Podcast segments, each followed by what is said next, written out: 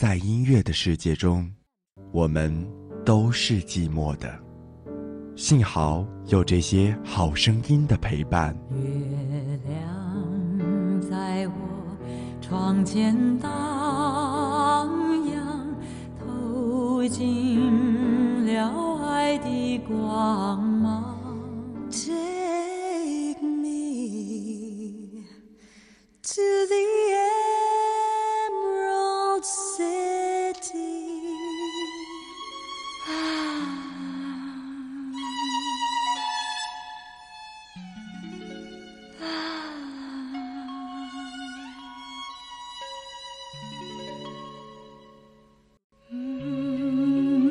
深蓝左岸。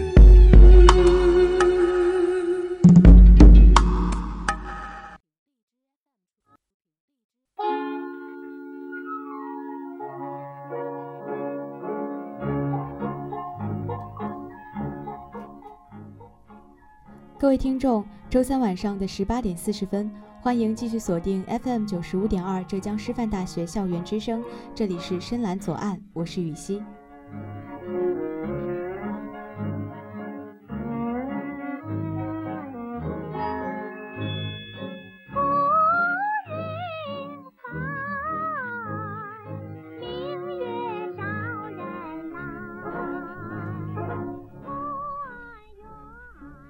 几乎每一期的深蓝左岸都会或多或少的走一些怀旧温情的路线，当然今天也不例外。深蓝左岸，今天的我们来听个故事吧。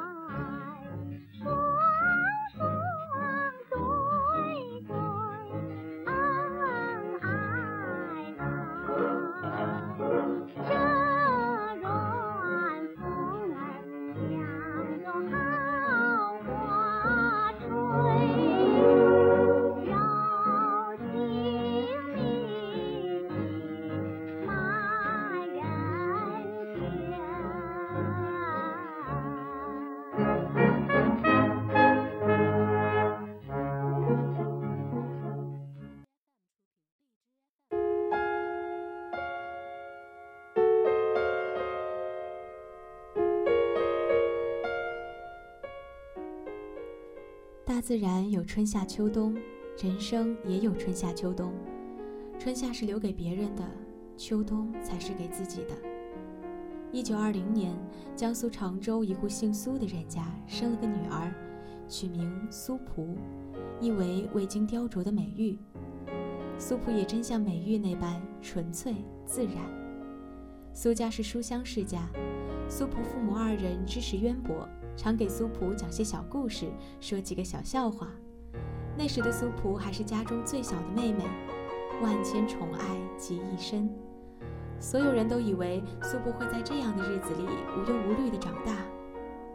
可命运是公平的，人生既有春天，就会有冬天。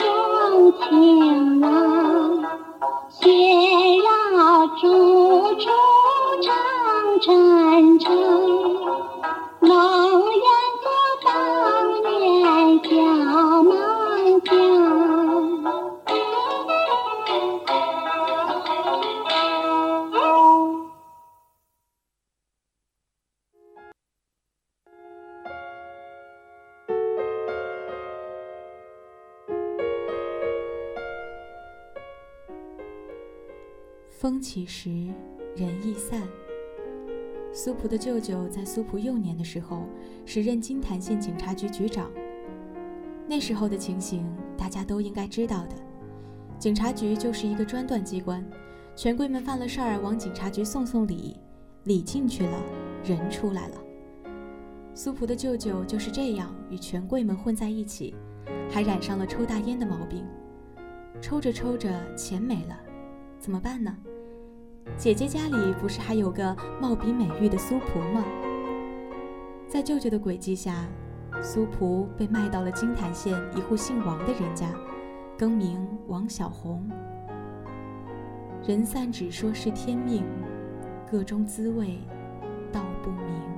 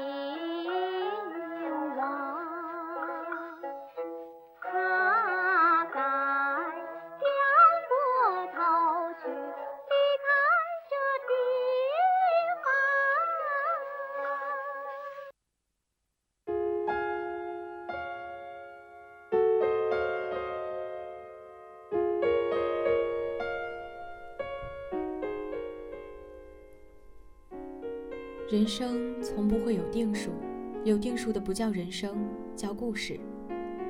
王小红这个名字没有使用多久，王家夫妇就离异了。苏璞又被卖到了上海周家，更名周小红。命运从来不会放弃捉弄人的机会。在电影业繁荣发展的上海，苏璞凭借姣好的容貌和甜美的嗓音，顺利进军电影行业，更名周璇。或许是命运悲苦，或许是天赋使然，他塑造的每一个角色都像是另一个在现实生活当中活生生的有血有肉的人。福祸相依，可是你要怎么知道这到底是福还是祸呢？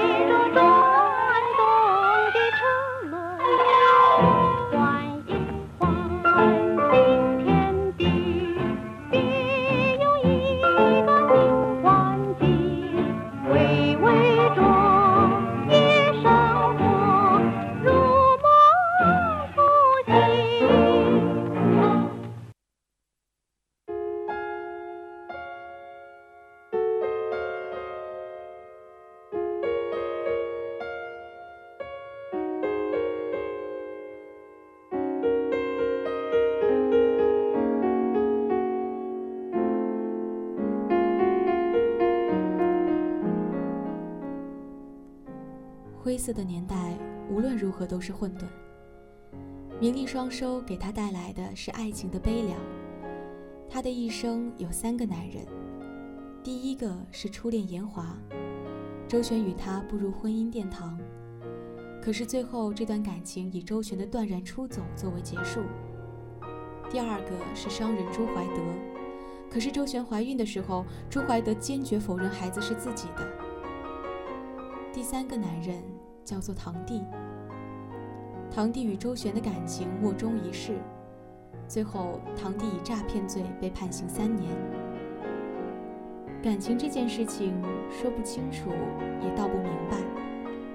但是我相信，周旋一定有那么一个瞬间，哪怕是一个瞬间，他一定是幸福的。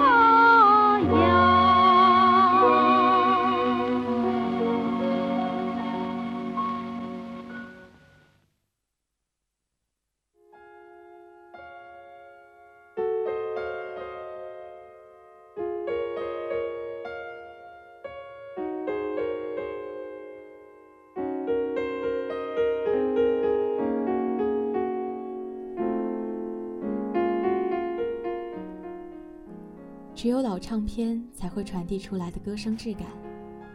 剧作家们把周璇的故事改编成剧本，在舞台上、在荧幕上演出。时至今日，却没有一个人把真正的周璇演出来。或许连周璇自己也不知道真正的自己是什么样子的。在三个家庭里成长，在三段感情里悲泣。周璇，她是真正的天涯歌女。